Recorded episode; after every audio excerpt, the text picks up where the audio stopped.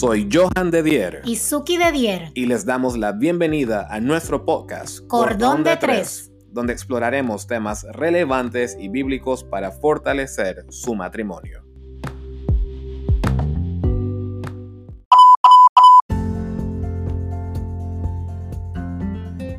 Saludos amigos, una vez más estamos con ustedes. Saludos. Bienvenidos al episodio número 23 de Cordón de Tres.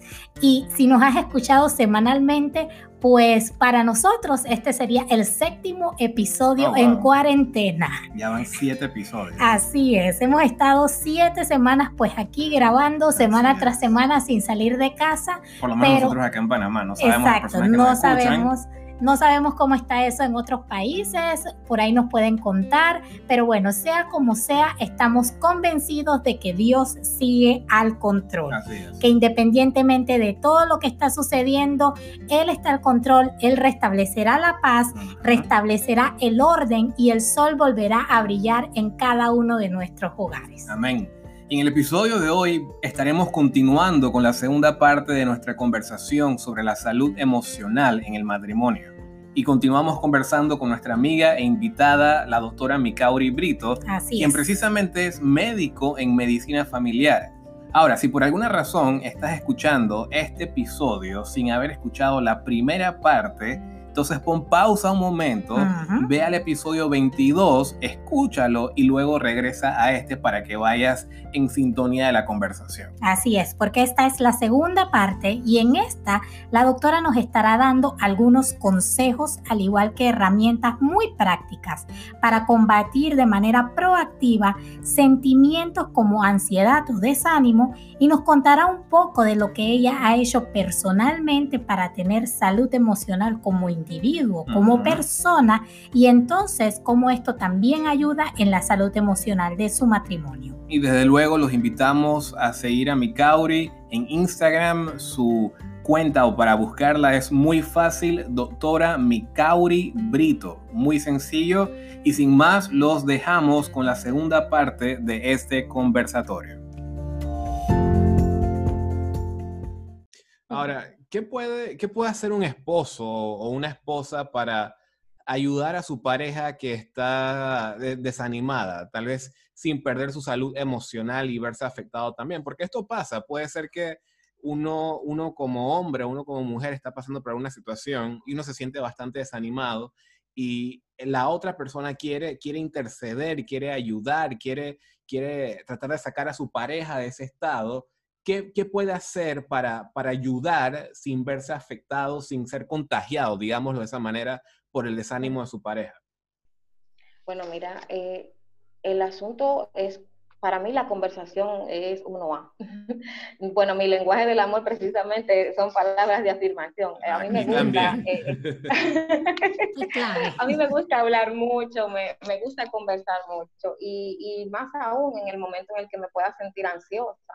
Entonces, mm, yo creo que, que tú conversar con tu pareja y, y, preguntar, eh, vamos a decir, ver si esa persona está dispuesto a abrirse, porque a veces tú quieres ayudar, pero el otro no desea en ese momento como tener la conversación. También tú tienes que tener, vamos a decir, la pericia de tú darte cuenta de cuándo sí, cuándo no, cuándo darle su espacio para que esa persona maneje la situación, eh, si de verdad necesita tu ayuda en ese momento. Y, y, si, y si tú puedes darle un apoyo quizá con las actividades que tiene que realizar en ese momento, como vamos a decir, estamos en la casa, la dama es la que, vamos a decir, toma eh, eh, la iniciativa de hacer los quehaceres del hogar, pero tú la ves ansiosa como esposo, la ves que, está irritable por alguna razón, pero no se quiere abrir, contigo, pues dale un espacio, mi amor, voy a ayudarte con tal cosa, siéntate, mm, eh, tómate un tiempo para ver qué es lo que te sucede, si tú quieres jugar con los niños, realiza cualquier otra cosa. Eso te va, o sea, eso es una manera de tú ayudarla, porque tú la estás apoyando y todavía no, vamos a decir, no han abierto la boca, no se sabe qué es lo que pasa, pero ya tú te estás apoyando. Solamente a veces con la presencia tuya ahí al lado, ya esa persona se siente confortable. O, o dejarla hablar hasta que, o sea, eh, vamos a decir, empezó a hablar, déjala que se desahogue, no interrumpas, permítele que ella suelte todo, porque a veces solamente con el hecho de yo escucharme hablarte a ti, ya yo encuentro la solución o, me siento ya desahogada y, y resolví la situación que me estaba afectando. Exacto, muchas veces no necesitamos que nos den una solución, ¿no? Sobre todo nosotras las mujeres, que a veces solamente queremos hablar, solamente queremos expresar, solamente queremos aliviar ese estrés, ¿no? Por decirlo así, sacar todo lo que tenemos dentro y no exactamente estamos buscando una solución. Y yo creo que eso es muy, muy importante que, que en ocasiones pues nuestros esposos pues lo puedan comprender para que podamos llevar un ambiente mucho mejor. Algunas personas, doctora, pueden estar enfrentando problemas profundos dentro de su relación. A veces no se comunican bien, como usted lo ha dicho, la comunicación es clave, es uno de los lenguajes del amor para muchas personas, pero en ocasiones falla. No se comunican bien, no tienen buenas técnicas de comunicación y esto los lleva a frustrarse, a experimentar muchas veces hasta llegar hasta el punto de la ansiedad y la depresión. ¿Qué recomendaciones podría darse para esa persona en este caso ya la persona que lo está enfrentando, que lo está sufriendo, que está pasando por esto, cómo sobreponerse y que este factor no agrave el hecho de desarrollar ansiedad o depresión, no vaya a agravar la situación en sí que le está provocando estrés. ¿Tú te refieres al caso de, de lo que está pasando con el COVID-19? Por ejemplo, más bien me refiero a tener algún problema dentro de tu relación, aparte del mismo COVID, ah, quizás, de lo que está exacto, quizás no me comunico bien con mi pareja, estamos, estamos en un ambiente tenso, las cosas no se están llevando bien en el hogar y eso, esa situación yo no sé manejarla. Y en sí esa misma situación me puede llevar a mí a la depresión o ya me siento desanimada, cómo me sobrepongo al desánimo para poder lidiar con la situación, porque de lo contrario pues puede llegar a perder o afectar mucho más mi matrimonio, ¿no? Sí, mira, todo es cuestión, volvemos al inicio, eh, en los valores que, cimenten tu, identidad. Eh, yo particularmente, cuando tengo que enfrentar alguna situación, siempre pienso que de alguna manera, independientemente de que sea negativa, el Señor va a transformar eso negativo en algo positivo hacia mí puede ser un aprendizaje, puede ser que el Señor quiere, me está librando de algo o, me está enseñando algo. El asunto está en tu saber identificar, en tu eh, poder, eh, ¿cómo te explico? Tu poder tomar eso que te está sucediendo de la manera más positiva posible. Yo sé que no, vamos a decir, no es positivismo el asunto, sino que tú entiendas que tú, nada de lo que te sucede a ti sucede por casualidad, sino que todo lo que te sucede está en el control del Señor. Es como darle la vuelta al asunto. Exacto, eh, ¿cómo sería? Eh, darle la vuelta a la tortilla. Exactamente, siempre tratar exacto de, de, de, darle la vuelta a las cosas y no, y no quedarte enfrascado en algo. No te, puedo, no te digo que, que en un momento sí te puedas sentir ahogado, pero siempre recurrir a que los planes del Señor son perfectos y siempre van a ser mejores que los nuestros. Entonces, no pensar que lo que te está pasando a ti está eh, fuera del plan del Señor.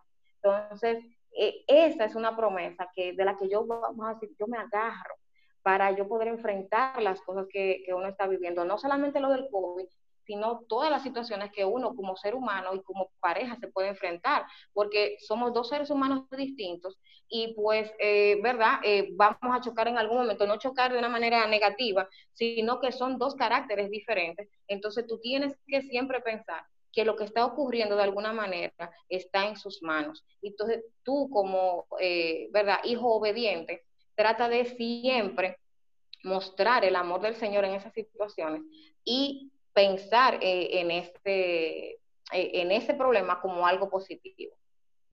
No, fantástico, fantástico, Dora. Dora, vemos que hay muchas personas que obviamente se preocupan eh, por todo lo que es su salud física. Obviamente estamos hablando hoy de salud emocional y lleva, lleva esa palabra salud y, la palabra salud usualmente las personas automáticamente la asemejan con mi, mi, cuidado físico. Por eso es que vemos, inclusive ahorita en las redes sociales, hay muchísimas personas que están eh, leyendo y posteando artículos y hay muchas personas que se están convirtiendo hasta entrenadores personales gratis en las redes. Así es. Eh, todo eh, buscando la manera de mantenerse físicamente saludables de una manera proactiva en medio de esta situación del coronavirus. Ahora, la Biblia en, en Filipenses 4:6 nos dice, por, por nada estéis angustiosos, angustiados. Entonces, ¿qué podemos hacer nosotros proactivamente como, como pareja, las personas que nos están escuchando, para desarrollar el tipo de salud emocional que limite el desarrollo de la angustia o la ansiedad en nuestras vidas? Bueno, aquí yo tengo unos puntitos. El primero es fortalecer tu identidad en Cristo. Nosotros como familia, ¿verdad? Hacemos nuestro devocional, eh, no como familia acá, sino eh, vía Zoom, lo hacemos. Eh, sí, es una herramienta poderosa. El Señor, ¿verdad? Está utilizando todas las vías. Definitivamente.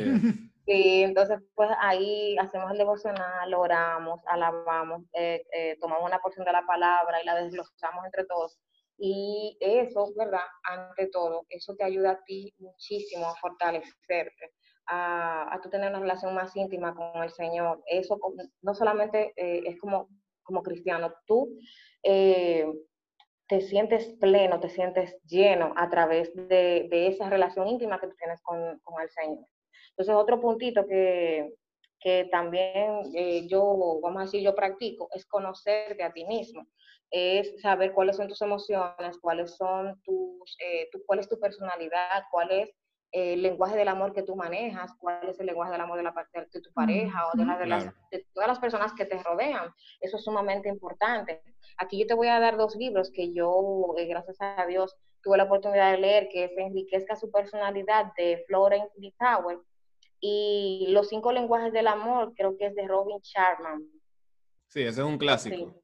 Exactamente. Eso de verdad a mí me, ha ayudado muchísimo y, es sumamente importante eh, como pareja tú conocer cuál es eh, la personalidad de, tu pareja para tú poder relacionarte con él. Además, ¿verdad?, del lenguaje del amor. Y, y realmente para cualquier tipo de relación te va a ayudar muchísimo. Es una manera tú proactiva. La lectura para mí es un regalo de papá Totalmente. Si el, Señor, nos ha bendecido de una manera tal, a través tanto de, de, de, esa espada que, que, nos regaló, como también de tantas herramientas que, que ha hecho llegar a la, a la, vida nuestra. O sea, la lectura es, es eh, vamos a decir, la herramienta más eficaz para tu crecer. Esa es la manera más proactiva de tu poder hacerlo. Entonces, otra cosa es fortalecer tu relación como pareja. O sea, aquí tú tienes que trabajar por ti y por tu esposo. Es importante tú ser empático, ser tolerante, ante todo es, eh, vamos a decir, bañados en amor. Eh, eso es ah, eh, lo más importante, porque muchas veces uno piensa que todo es color de rosa, pero no, el amor es una decisión. Aquí yo, yo he hecho unas tres veces el desafío del amor. Oh, wow. Sí, ese libro de verdad es tremendo, es tremendo porque te ayuda mucho a tú conocerte a ti mismo y ¿verdad? trabajar poquito a poquito. Un día tú crear el hábito de tú hacer algo por tu pareja. Eso es sumamente hermoso. A mí, por eso lo he hecho como unas tres veces, pero en distintos tiempos, ¿verdad? Porque yo tengo, tengo casi 15 años de casada. Oh, wow. Sí, sí, sí, la nena más grande tiene tres, y el pequeñito tres. Y ya, yo dije, señor, ya tú sabes, eh, a graduarnos que vamos. También eh, otra forma es tú aprender a expresar de una forma adecuada tus emociones y, tus sentimientos. A veces no sabemos expresarlas y podemos lastimar. Y como le, les ponía el ejemplo del principio, a veces si una persona tiene alguna herida que tú no conoces, eh, solamente quizá con tú no saber expresar la ira o, hasta a veces un, un, sentimiento de alegría, tú puedes lastimar al otro. Entonces tú tienes que canalizar bien esas emociones para tú de ninguna manera eh, eh, maltratar a, tu pareja o, a cualquier otra persona que está a tu alrededor. Otra cosa también es centrarse en soluciones cuando hay algún tipo de conflicto. De manera activa, proactiva, como tú mencionaste, hay que trabajar eh, centrarse, o sea, trabajar hacia la solución, no hacia ganar una discusión o ganar una, eh, vamos a decir, una, una pelea, algo por el estilo, o sea, siempre no eh, buscar la manera de que sea hacia ver qué es lo que está sucediendo y solucionarlo y no a ganarle a mi pareja, a que yo tenga la razón eh, eh, en cuanto a lo que está pasando, estamos discutiendo, porque somos iguales en el sentido de, de ni yo sé más que tú, ni tú sabes más que yo. O sea, realmente esa parte hay que saber manejarla, siempre mirar hacia la solución y no hacia yo ganar como, vamos a decir, para darle comida al ego el, ego, el ego baje, hay que bajarlo.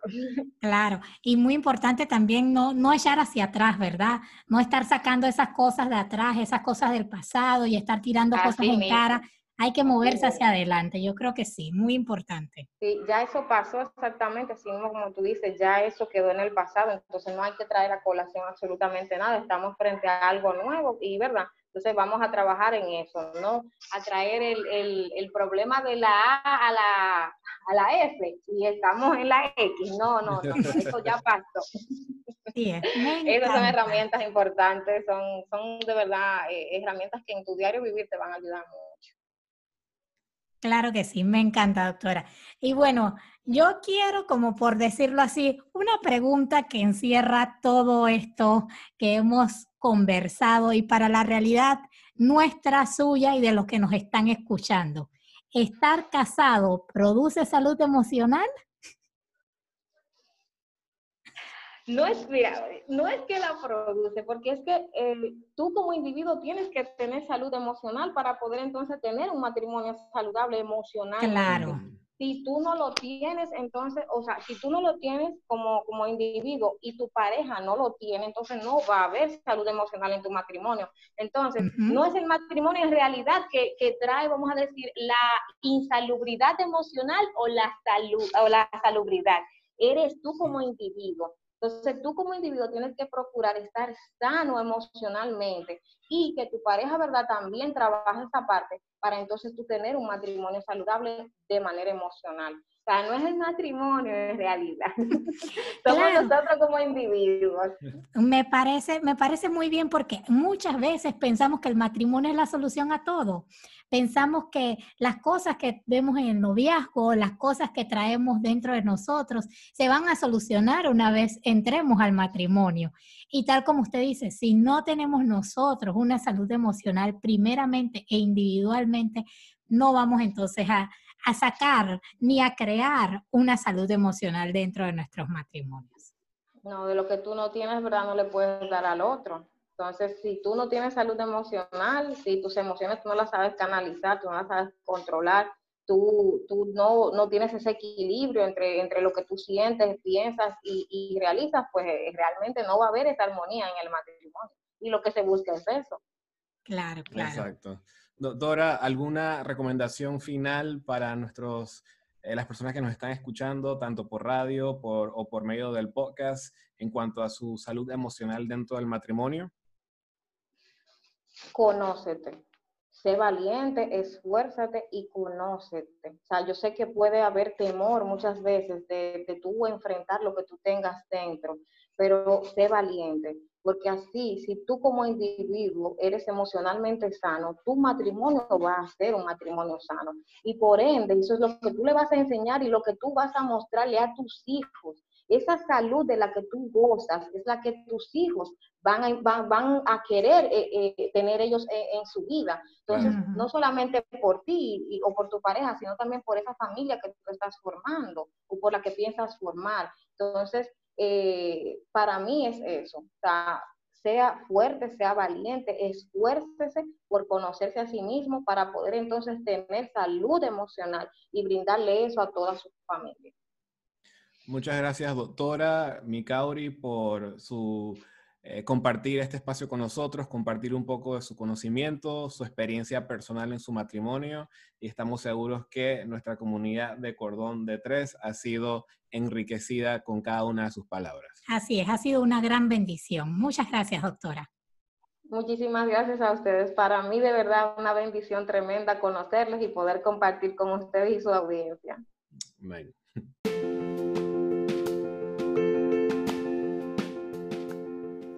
Ya lo saben amigos, es responsabilidad de cada integrante en la relación desarrollar su salud emocional para que su matrimonio entonces pueda gozar de un ambiente de paz, de amor, de alegría, de prosperidad, de diversión, de pasión. Todo eso está muy bien, pero primero tenemos que desarrollarlo nosotros como individuos. Y también muy importante, amistad en el matrimonio. amistad, súper fundamental.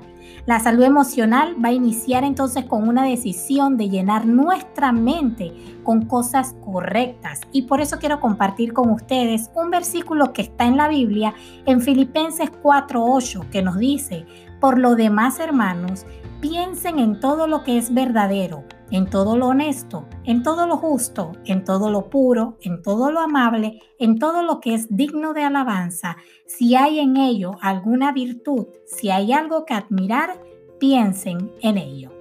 Cualquier cosa que vaya en contra de esto que Suki acaba de, compartir, elimínalo de tu vida, porque simplemente traerá angustia, ansiedad, frustración y desánimo. No trae nada bueno. Absolutamente nada. Hagan decluttering de sus mentes para que Dios las pueda llenar, sus mentes, de cosas extraordinarias. Amigos, gracias nuevamente por escuchar por Donde Tres y será hasta la próxima semana. Hasta luego.